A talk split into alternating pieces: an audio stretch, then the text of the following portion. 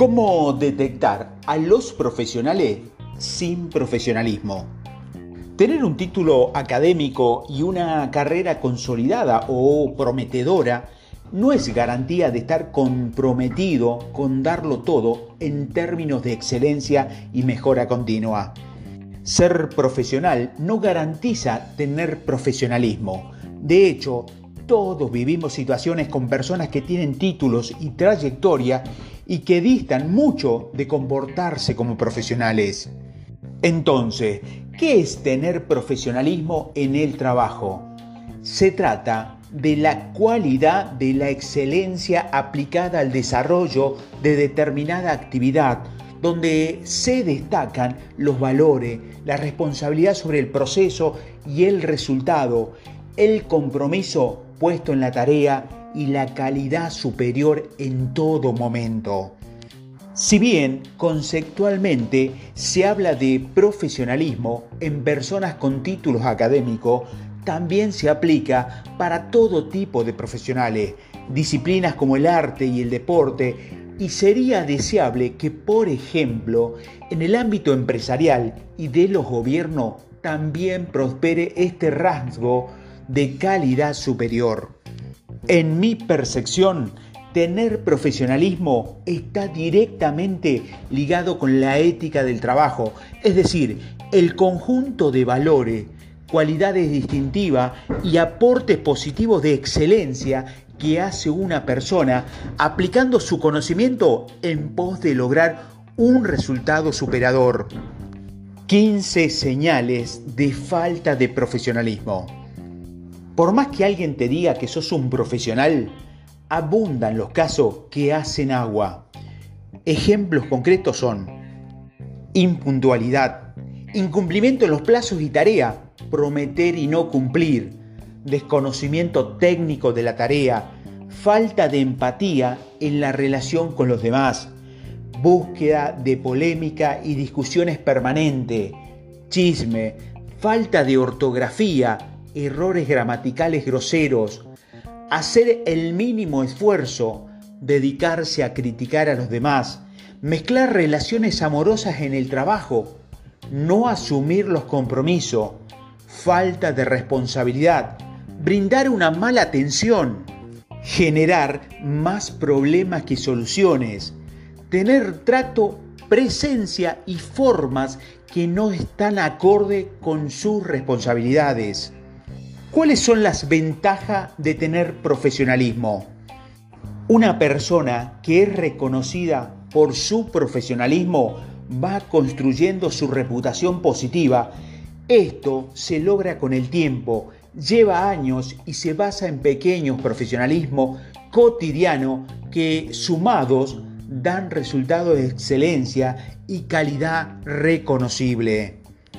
El tener profesionalismo te transforma en una persona confiable, un espejo que refleja algunos aspectos que otros quisieran emular.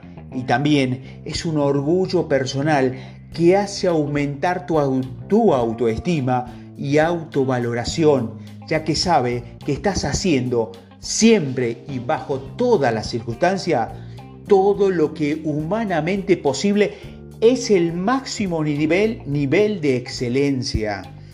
Si bien esta descripción parece muy exigente al escucharla, es así como se construye el profesionalismo, dándolo todo.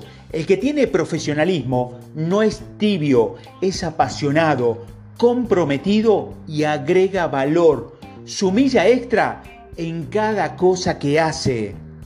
Incluso en sus puntos débiles que los tiene, los que son reconocidos por estas cualidades, se corrigen, aprenden, estudian, piden un feedback, mejoran permanentemente.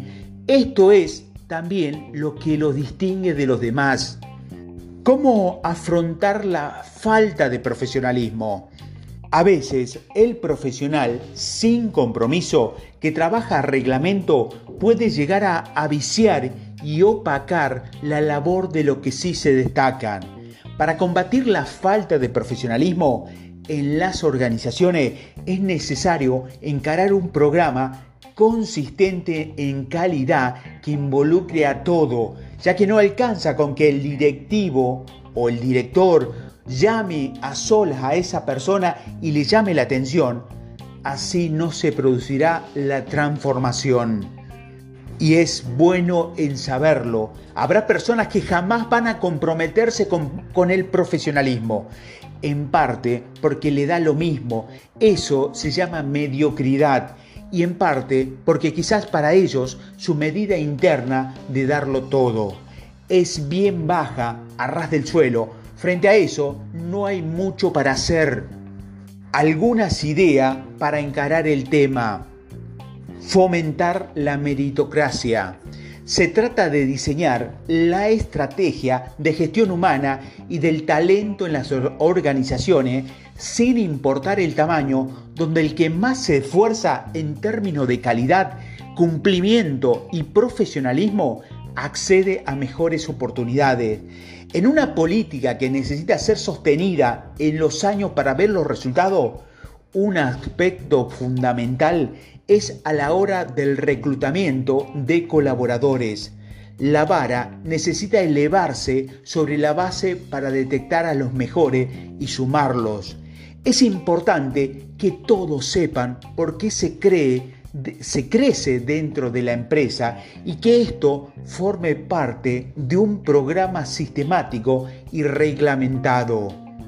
Dar oportunidades de capacitación.